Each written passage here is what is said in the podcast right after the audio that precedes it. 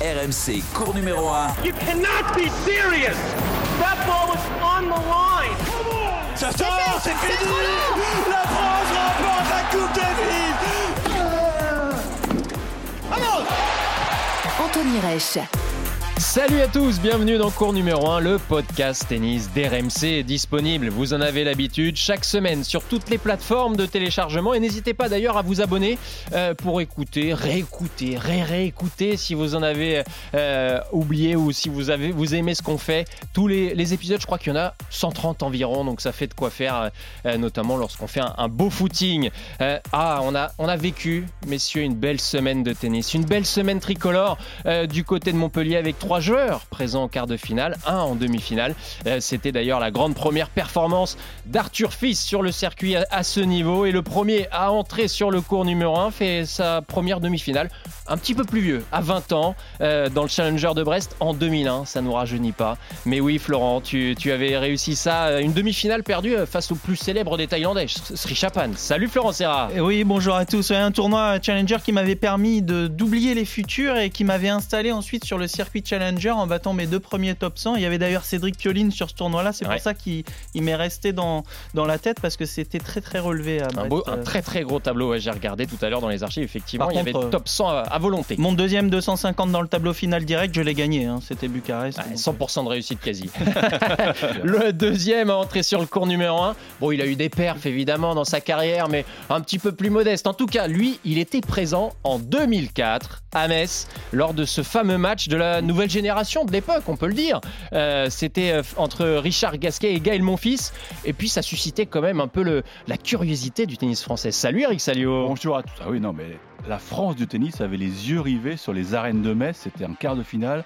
Je me souviens, je, je m'étais exfiltré de la tribune de presse pour me placer en loge et j'avais rien raté. Et je m'étais dit, ces deux-là, on les reverra. Eh, j'avais du nez, non? Eh, pas mal. Bon feeling, bon feeling, Eric. Et oui, est-ce que le tennis français est à un point de bascule en 2023 La génération des mousquetaires est en train logiquement euh, de s'éteindre, même si paradoxalement, Richard Gasquet est encore numéro 1 français cette semaine. Mais on voit bien que les jeunes joueurs tricolores frappent fort à la, porte, à la porte, et notamment un certain Arthur Fils. Je vous parle d'un temps que les moins de 20 ans ne peuvent pas connaître. Ça y est, Gaël Monfils est en demi-finale de Roland Garros, après 2h27 d'un terrible duel. Et c'est sur le service de Roger Federer que Gaël Monfils remporte la deuxième manche 6 2 à 4. Ouais, c'est bon, euh, belle victoire de, de Gaël Monfils en, en trois manches, ça c'est important aussi, 7-5, 7-6, 6-3, donc il atteint l'écart sans avoir perdu le, le moindre set. Gaël Monfils. Et de retour. La sensation, Arthur Fils peut célébrer. Il continue son parcours exceptionnel à l'Open Sud de France. T'as vu? Il est génial C'est ça le nouveau? Ouais, il est pas mal. T'es mieux pourquoi? Il est somptueux. Un jeune Français de 18 ans qui se qualifie pour la première demi-finale de sa carrière sur le grand circuit. Magnifique prod, merci Max Abolin pour cette euh, production, euh, avec euh, évidemment beaucoup de, musique qui rappelle des souvenirs. C'est le français, effectivement, qui a crevé l'écran hein, la semaine dernière lors du tournoi de Montpellier, un ATP 250. Le jeune Arthur Fils, 18 ans, c'est ici en demi-finale, s'inclinant face au futur vainqueur italien Yannick Sinner. C'est la première fois, on le disait Eric, depuis 2004 et Richard Gasquet qu'un joueur français aussi jeune se hisse à ce stade d'un tournoi du circuit principal. Et on a de la chance, puisque son entraîneur Laurent Raymond est avec nous. Bonjour Laurent. Bonjour. Salut Bonjour Laurent. à tous. Merci Bonjour. beaucoup de, de, prendre un peu de temps après une magnifique semaine, on peut le dire comme ça, à Montpellier avec Arthur?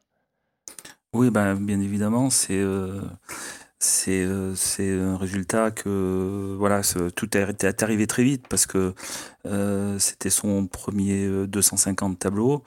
Euh, voilà, puis en demi-finale, euh, il a gagné il y a un mois son premier challenger. Donc euh, voilà, pour l'instant, on va dire tout se passe bien et, et, et voilà. Effectivement, tout se passe bien. Ça, ça fait pas si longtemps que ça, en plus que vous collaborez ensemble. Laurent, comment ça s'est fait avec, avec Arthur? Alors avec Arthur, en fait, il y a eu un, une passation avec. Euh, avant, il était avec Jérôme Potier. Il a fait trois années avec Jérôme Potier, avec une très belle évolution. Et en fait, nous, on a attaqué euh, mi-décembre.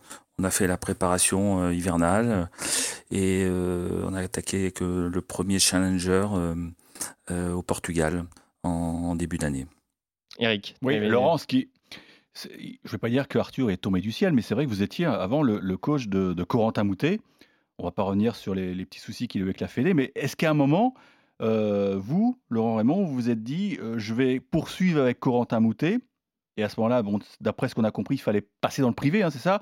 Ou est-ce que vous, avez préféré rester dans le giron fédéral? Et puis, c'est vrai que Arthur Fils est, arrivé, quoi. C'est un, petit, un petit bonheur, un petit, un petit bonbon, quoi. Oui, alors ça, effectivement, ça aurait été une possibilité de, de, basculer euh, euh, dans le privé. Bon, il s'est trouvé qu'à ce moment-là, il y a plusieurs événements qui sont arrivés en même temps, personnellement euh, pour moi parce que j'étais pas trop disponible pendant un mois. Et voilà les choses se sont faites en fait euh, simplement. Euh, euh, Quentin s'est vite organisé réorganisé. Et, et, voilà. Et puis on m'a présenté donc le, le, projet de le projet d'Arthur aussi très tôt. Donc en fait les choses se sont fait les, les timings les timings ont été parfaits à ce moment-là Ouais, avec cette euh, demi-finale à, Montpellier, Laurent Arthur, il fait un, sacré bond au, classement, hein, puisqu'il gagne presque 50 places. Il pointe euh, ce lundi au, au 117e rang euh, mondial. Euh, Florence, c'est important ce genre de, première aventure dans un, dans un tournoi, surtout si jeune comme ça. De, ça peut débloquer des choses? Mais bien sûr, sur, euh, déjà sur un 250. Mais en fin d'année, on avait vu de, très belles choses l'année dernière aussi. Sa progression en tournoi Challenger, mixer des tournois encore avec quelques futurs et puis, et puis commencer à s'insérer au calife de Bercy. Il fait un très bon match sur Fonini pour se qualifier. Et puis bon, après, il le rejoue au premier tour. Bref, mais on, on sent que les échelons euh, euh, ont été euh, gravis intelligemment et que son jeu se, met en place. très très bien bossé aussi avec GG Potier. Je pense que Laurent pourra, pourra le dire. Je, dis ça parce que j'ai bien bossé avec GG aussi pendant tellement d'années que sur des passings bout de course, là, quand je voyais Arthur à Montpellier, je retrouvais le passing rentrant le long de la ligne qu'il a bien dû bosser sur, sur les appuis. Et, et, puis, et, puis, et puis avec Laurent qui a aussi cette expérience du haut niveau de tous ces moments euh, là la petite, euh, la petite semaine de repos. Je trouve que c'est super important. Ça lui montre aussi encore euh, tous les progrès qu'il peut faire parce que sur, franchement, sur Sinner, il était là, c'était génial cette première manche et, et c'est super de pouvoir faire une demi et ça te met un petit peu d'eau à la bouche pour continuer et t'as pas envie de t'arrêter là, au contraire. Eric. Laurent, moi ce qui m'a frappé, c'est ces deux victoires quand même contre deux super joueurs, notamment Richard Gasquet avec tout ce que représente bah, Richie. Et puis derrière, il confirme face à l'un des joueurs les plus réguliers du circuit, euh, Roberto Bautista Agut. Là, je pense que, ouais, je pense que ça, ça, veut dire beaucoup de choses, ces deux victoires. Oui, en fait, euh, ouais, c'est tout à fait vrai, parce qu'en fait, le premier match contre Richard, euh, c'est c'est forcément d'un point de vue euh, euh, approche euh, et d'un point de vue de tension, ça, représente beaucoup de choses de jouer Richard parce que quand Richard a gagné son premier match sur le circuit, Arthur n'était pas né.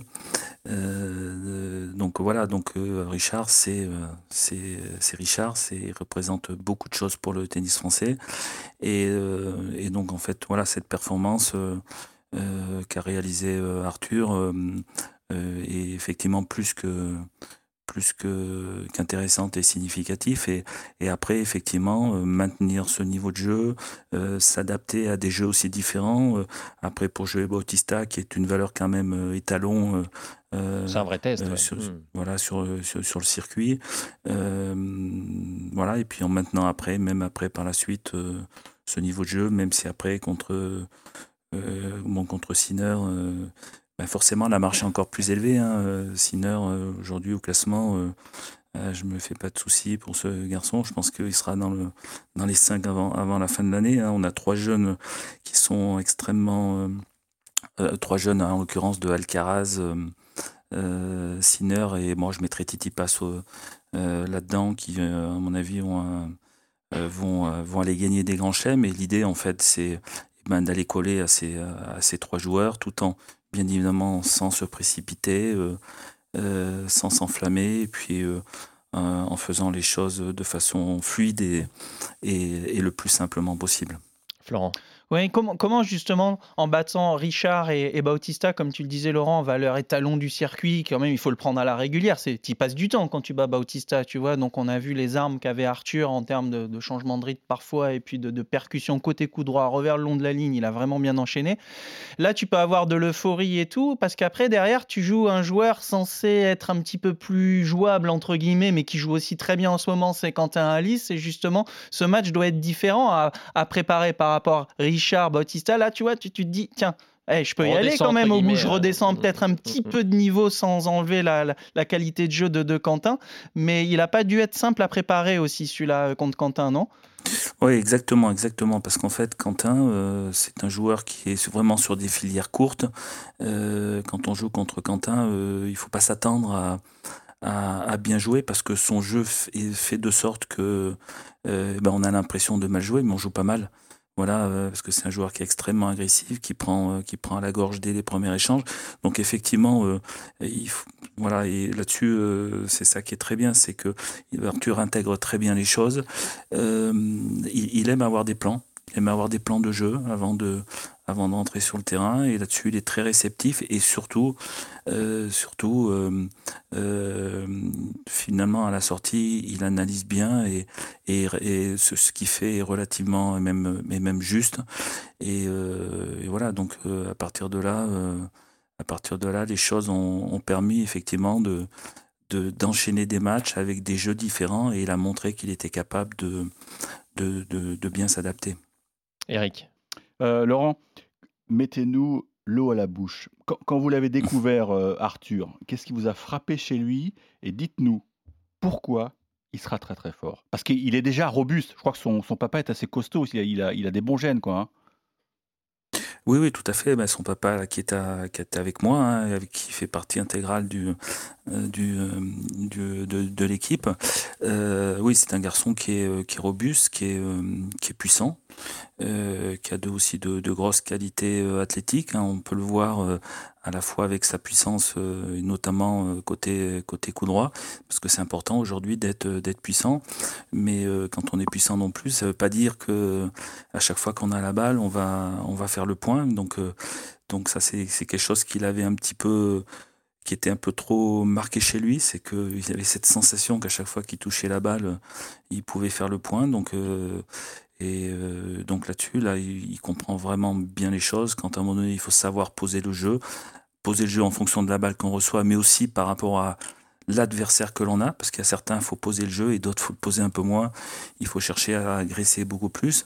Et là-dessus, euh, Arthur, eh ben, où effectivement, il m'a il m'a impressionné, c'est dans la compréhension de ces choses-là. Et pour comprendre ces choses-là, en fait, euh, c'est très important de savoir ce qui se passe sur un match et euh, où il est remarquable, c'est qu'en fait, euh, euh, dans les débriefs, dans les débriefs il sait exactement ce qui s'est passé et il se souvient de, quasiment tous les points du match. Et ça, c'est vachement important parce que pour, pour acquérir de, de l'expérience et gagner vite en maturité, il faut savoir ce qui s'est passé sur le terrain, il faut se souvenir de ce qui s'est passé presque à chaque point. Et ça, effectivement, il m'a surpris parce que parce qu'il est complètement lucide à ce niveau-là. C'est intéressant ce que vous dites, Laurent, parce que je me souviens d'Arthur, notamment lors du, tableau junior de Roland Garros, où euh, on va dire que le, grand public un petit peu l'avait découvert. On avait vu ces, quatre euh, jeunes Frenchies arriver euh, dans, ce carré, ces demi-finales. Et avec Eric, on avait fait beaucoup de matchs, Eric, d'Arthur, de, de, de Luca Van et de Giovanni également. Et c'est vrai que c'était marquant ce côté, je veux finir le point très vite. Il y avait un petit peu d'impatience et on, a, on sent déjà la, progression d'Arthur Laurent sur, euh, sur ce point-là. C'est pas si, il y a si longtemps que ça, hein, Roland Garros Junior. Oui, oui, non, mais c'est exactement ça. C'est que c'est que voilà un point se, se, construit et il a bien là-dessus il est extrêmement réceptif et il comprend bien les choses. Euh, et, euh, et d'ailleurs euh, je c'est une chose que j'utilise bien avec lui c'est d'aller voir des matchs aussi et d'aller voir les meilleurs. Et, en regardant quand on laisse quand je le laisse commenter un petit peu de, de ce qu'il voit et ben voilà il je me dis, il a tout compris, quoi. une bonne il a tout compris euh, dans les schémas qu'on peut, où il faut aller. Et en tous les cas, quand il y a quelque chose qui n'est pas bien joué ou qui est faux, il arrive tout de suite à, à l'identifier et à l'observer. Voilà. Et effectivement, avec, avec ces jeunes, et Lucas euh, que vous venez de signaler, euh, euh, c'est avec quelqu'un avec qui on s'entraîne beaucoup parce que c'est un, ce sont deux jeunes en fait qui vraiment, à chaque fois qu'on s'entraîne, c'est des entraînements de qualité, ce qui n'est jamais évident hein, mmh. entre deux, deux, personnes, deux joueurs comme ça qui se connaissent bien et depuis longtemps. Mais tous les entraînements là qu'ils peuvent faire ensemble sont vraiment de qualité et il y a une vraie une, vraie dynamique avec ces joueurs pour se, pour se tirer vers le haut. Ah, on va reparler justement de cette, euh, cette petite euh, euh, cette génération et cette émulation entre eux. Mais je vous propose quand même d'écouter Arthur. C'était lors du tournoi de Montpellier après sa victoire en quart de finale, il me semble. Je progresse, j'attends, je regarde, je joue des matchs, je gagne des points, ça monte, ça monte et j'espère. En fait, je me mets pas de limite quoi. Je joue bien, je progresse, donc le classement suit, mais je me mets pas forcément de limite. En fait, je me mets pas de limite. Si je peux monter top 10 fin d'année, je monterai top 10 fin d'année, mais mais je me mets pas de limite. Ouais. Eh, c'est ambitieux, c'est eh, bien, moi je trouve, c'est frais. Il est beau ce discours, Laurent. Oui, alors c'est exactement ça. C'est que euh, on parle toujours souvent d'objectifs. Hein, on a souvent envie de parler d'objectifs, euh, de classement, et ça c'est un, c'est quelque chose sur laquelle je ne je ne veux pas rentrer. Pourquoi? Parce que donner un objectif de classement, je trouve ça toujours limitatif. Euh, aujourd'hui, il y a des cases à, à, cocher euh, et il faut les cocher au fur et à mesure. Donc euh, moi je suis plus sur une dynamique pour justement se mettre nos limites. D'abord il y a une première case à cocher qui était gagner ton premier challenger. Voilà ce qu'il a fait en début d'année. Après, il s'agissait de gagner son premier tournoi euh, sur le grand circuit. Euh, il s'est trouvé que voilà, il, coche la case euh, d'entrée à Montpellier. Et après, la, prochaine, la prochaine étape, je l'avais dit, c'est être dans le dernier carré d'un 250. Donc, bah, bah, il l'a fait la même semaine. Voilà, donc bah, aujourd'hui, les, les, étapes suivantes, il y en a plusieurs. C'est gagner, bien évidemment, un, 250, euh, euh, euh, gagner son premier match parce qu'il n'a pas encore connu ça sur un 500 et sur un 1000, et bien évidemment sur un tournoi du, de, Grand Chelem, être présent la deuxième semaine d'un tournoi de, Grand Chelem, voilà, et puis sans, sans non plus se voiler la face, avec un objectif euh, il y a les Jeux Olympiques, euh, il y, a des, il y a des cuts, qui, des deadlines qui sont euh, à peu près au niveau de Roland Garros. Voilà, c'est également une cible à avoir. Et à partir de ce moment-là, c'est pas se mettre de pression, mais en tous les cas, ne, ne pas se donner de limite de ce qu'il y a à faire. Donc ça veut dire quand tu rentres sur le terrain, c'est c'est il y, il, y il y a une ambition et une, une vraie détermination à aller gagner chaque point et chaque match bien sûr. et voilà. Et pour ça, bien évidemment, ça implique beaucoup de choses, beaucoup de travail, beaucoup de, beaucoup euh, là-dessus de, de, il y a un cap à tenir pour arriver à, à évoluer et à progresser vite. Il y a un cap à tenir et ce cap à, tenir tous les jours euh, aux entraînements et sur un terrain de tennis. Je parle notamment par rapport aux, intentions de jeu et aux énergies positives que le, le joueur doit toujours chercher à, à apporter et donner dans, euh, au fond de, au fond de lui-même. Et, euh, et, en tous les cas, moi, le, niveau de vigilance, je le mets surtout là-dessus parce que sans ça, ben, de toute manière, on, sans ça, on n'arrive pas à grand-chose. Oui, je pense que c'est super intéressant ce que dit Laurent parce que c'est vrai que là, en plus, Arthur est en confiance, on l'a vu avec la finale et le titre en, challenger. Là, en 250, il passe un cap. Tout à l'heure, euh, tu parlais un petit peu de, précipitation dans le jeu. Dès qu'il touche la balle, il a envie de faire le coup gagnant, c'est génial. Mais c'est vrai qu'en plus, là, on profite. C'est en indoor, il n'y a pas de vent, il n'y a rien, ça va vite, c'est des frappes à plat. Je pense ouais, je, sais qu'il va être vigilant là-dessus, euh, Laurent. Je pense que quand ils vont passer dehors, le vent, ça souffle, la terre battue, travailler les trajectoires, mais on voit déjà qu'il a ce coup droit aussi qui peut tourner, qui peut faire mal, qui peut rebondir pour après changer les, les rythmes. Je pense que c'est un travail aussi euh, spécifique quand on va faire toute la, période en extérieur, qu'on va arriver euh, dans des conditions où ça souffle un peu plus, et puis après sur terre battue. Je pense que c'est un travail où, vous, allez, vous allez être vigilant et où vous allez bien bosser aussi. Non? Bah, complètement. Enfin, euh, c'est bien évidemment de quoi il, parle. Euh, voilà, le tennis, c'est dehors. Donc, euh, parce que ben, ce sont d'autres paramètres qui sont, qui, sont, qui sont à prendre en compte, avec bien sûr les conditions atmosphériques, le vent, le soleil, voilà, des surfaces différentes, de l'altitude différente. Voilà, donc là, il y a une adaptation permanente. Le joueur de tennis doit être obligé et chercher à s'adapter en permanence. Et, donc voilà, effectivement, on, on, sort de cette, on va sortir de cette dynamique des tournois indoor. Et là, ben, bien évidemment, il va falloir aller aller euh, chercher plus loin encore en termes de, ressources et, et, d'adaptation et de compréhension euh, voilà, sur ce qui peut se passer sur, euh, sur, sur, le terrain. Merci Laurent. Juste une précision. Donc, il a, je suis normand, donc je suis déçu pour les, supporters de Cherbourg. Ils ne le, verront pas cette semaine au Challenger de Cherbourg. Wildcard à Marseille, c'est ça? Et après, ce sera quoi le programme alors? Alors euh, oui, effectivement, euh, bien de, de, souligner, c'est bon, je, suis un petit peu déçu pour Cherbourg, mais là il y a beaucoup de choses qui sont arrivées euh, d'un coup. il a beaucoup joué. c'est plus sur la, la récupération, de dire, au, niveau de au niveau un peu de, de, relâcher un peu au niveau de la tension nerveuse mm. euh, parce qu'il a quand il en a laissé quand même beaucoup. Euh, mais effectivement derrière on est sur euh, on sera sur Marseille. Alors mm. wildcard ça c'est pas encore ça a pas encore été bah, le nez s'allonge là Laurent. Le nez s'allonge là. Le nez s'allonge.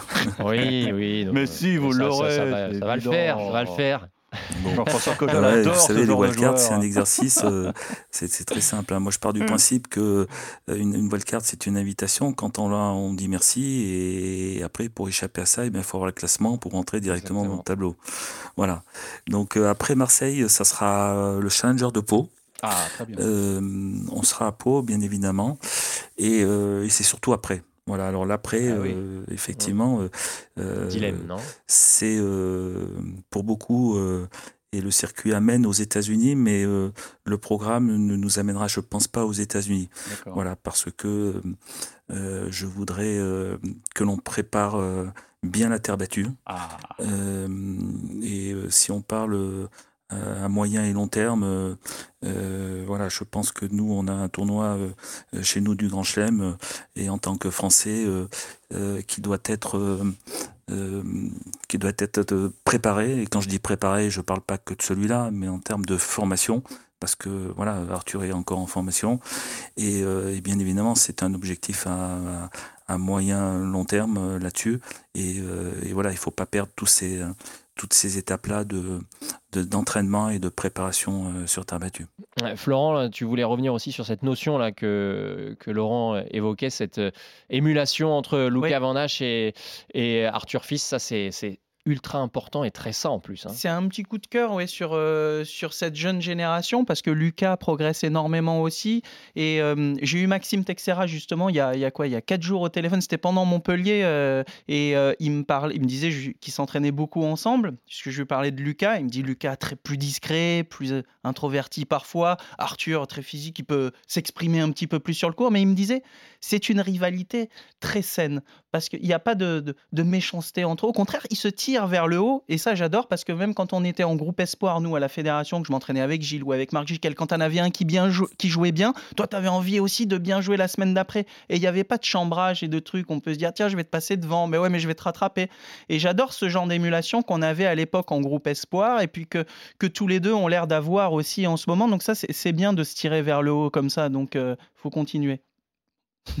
oui, exactement. Lucas, c'est un, c'est un, c'est vraiment un, chouette gars qui a compris beaucoup de choses. D'ailleurs, s'il est à ce niveau-là aussi, c'est pas par hasard.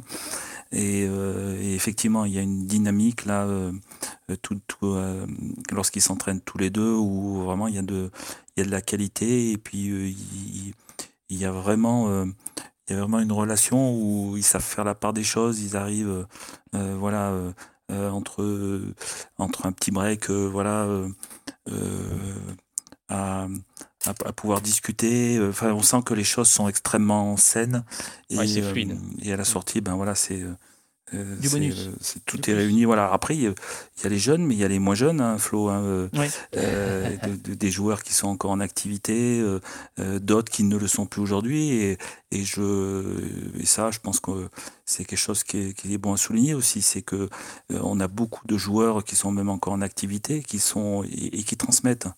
Et je trouve que c'est très important de, de jouer avec ces joueurs-là parce que tous euh, les uns autant que les autres euh, euh, partagent et, et ont envie de, de, de, de transmettre un petit peu à, à ces jeunes. Et il est demandeur de sa manière. Il est demandeur. Arthur?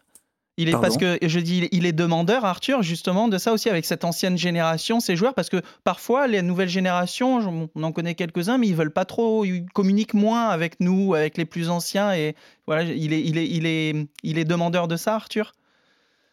Oui, oui, ben je, moi je l'amène, je l'amène de toute manière à ça et, et il écoute euh, complètement, euh, complètement. Euh, voilà, en fonction des uns et des autres, il y en a qui vont parler beaucoup. Hein. Tu connais Gilles, Gilles, euh, hein, il faut presque l'arrêter. Il était avec nous il y a quelques semaines. pour reprendre, pour reprendre, pour reprendre des exercices. Et puis il y en a d'autres, ils vont, voilà, qui sont beaucoup moins bavards, mais qui vont glisser une petite phrase, tout ça. euh, euh, voilà, de- des choses qui leur sont perso, qui ressentent.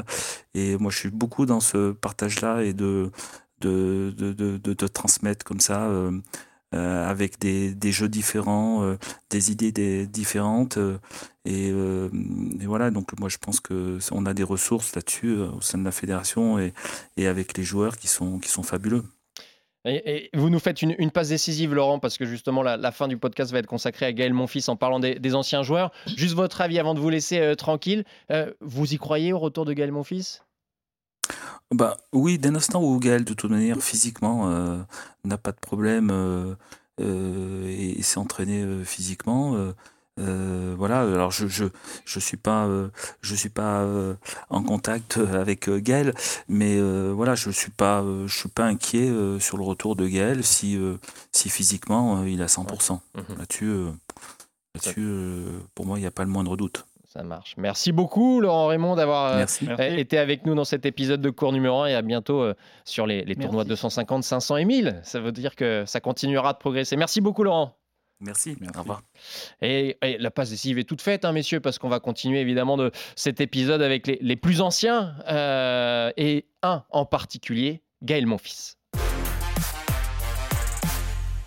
À la base, on, espérait pouvoir euh, parler du retour sur les cours de Gaël Monfils, puisqu'il euh, était annoncé sur le, le tableau de Rotterdam, mais euh, l'actuel 210e mondial n'a plus joué un match officiel depuis le mois d'août. Il a déclaré forfait pour, cet ATP du côté des, Pays-Bas, et son dernier match était donc lors du Masters 1000 de Montréal. Ça commence à dater. Eric, c'est vrai que là, le retour est repoussé, mais pas d'inquiétude. Non, bah, c'est sûr, on est, arrivé à six mois entre la date de son dernier match et son éventuelle reprise à Rotterdam. Donc six mois, c'est exactement ce qu'il voulait. Donc à partir de maintenant, il peut faire jouer ce qu'on appelle son classement protégé. C'est-à-dire qu'il pourra entrer dans n'importe quel tournoi. Et d'ailleurs, on l'a vu, il est inscrit à Indian Wells avec ce, spécial, ce, ce classement protégé qui est à 35, je crois, de mémoire. Donc euh, on se disait, peut-être que maintenant que la- les six mois sont passés, il va il va euh, reprendre la vie du circuit à Rotterdam et on savait qu'il avait demandé une wildcard à Richard Krajicek, qui est le, patron du tournoi. Il a gagné deux fois là-bas, donc la wildcard, il l'avait. Il l'avait. Et nous, les, observateurs, on surveillait les, ce qu'on appelle les entry listes et, et on voyait qu'il était toujours wildcard. Donc vendredi soir, lors du tirage au sort, j'avoue que j'étais un peu surpris de ne pas le voir dans le tableau. Il s'en est expliqué sur sa chaîne Twitch il y a deux jours. Il avait quelques invités sympas comme Gilles Simon et Jérémy Chardy. Il n'était pas prêt à 100%. Il n'était pas prêt à 100%. Alors il y a une chance qu'il soit à l'Open 13 la semaine prochaine à Marseille. On le souhaite, mais c'est pas sûr. Mais en tout cas, ce qui est rassurant, c'est qu'il a dit je serai à 100%. Mais là, il a bien dit à 100% sur la tournée américaine, donc Indian Wells, Miami, et ensuite on le verra bien évidemment à, à Monte Carlo. On rappelle que son objectif, maintenant, il a 36 ans, hein, Flo. hein. Ouais, ça. Son 36 objectif, ans. C'est de participer aux Jeux Olympiques de Paris. Ça veut dire que la course vers les Jeux va commencer après le prochain Roland. Il faudra qu'il gratte des points entre Roland 2024 et, euh, Roland 2023, enfin entre le Queens, on va dire, pour parler clairement, euh, le Queens 2023 et Roland 2024. Là, il faut qu'il soit dans les 50. S'il est dans les 50, il pourra faire les Jeux. Donc il n'y a pas, il y a pas Péril en la péril en la demeure, demeure. exactement, ouais. Mais c'est vrai qu'on a hâte de le revoir parce qu'on on commence à, il nous manque quoi. Ouais, Florence, c'est aussi ton avis. euh, C'est mieux de prendre un peu plus de temps, surtout à 36 ans, euh, en fin de carrière, pour ne pas risquer d'éventuelles petites blessures ou décompressions derrière? C'est ce qui peut le freiner. En effet, tu reprends, tu n'es pas à 100%, mais quand tu es sur le terrain, tu as envie d'être à 100%, donc tu pousses un peu la petite blessure, et puis tu reprends 4-5 semaines d'arrêt, ça te casse le rythme. C'est arrivé aussi pas mal de fois à Gaël, justement, ces petites coupures. On sait que quand, quand il est bon physiquement, euh, bah, c'est c'est- c'est- c'est génial. costaud, On adore ouais. le voir, Gaël, Mm. mais on l'a vu aussi essayer de, de faire évoluer son jeu un petit peu encore l'année dernière, d'être un peu plus offensif et de pas passer euh, des heures et des, des heures à jouer 5 mètres derrière.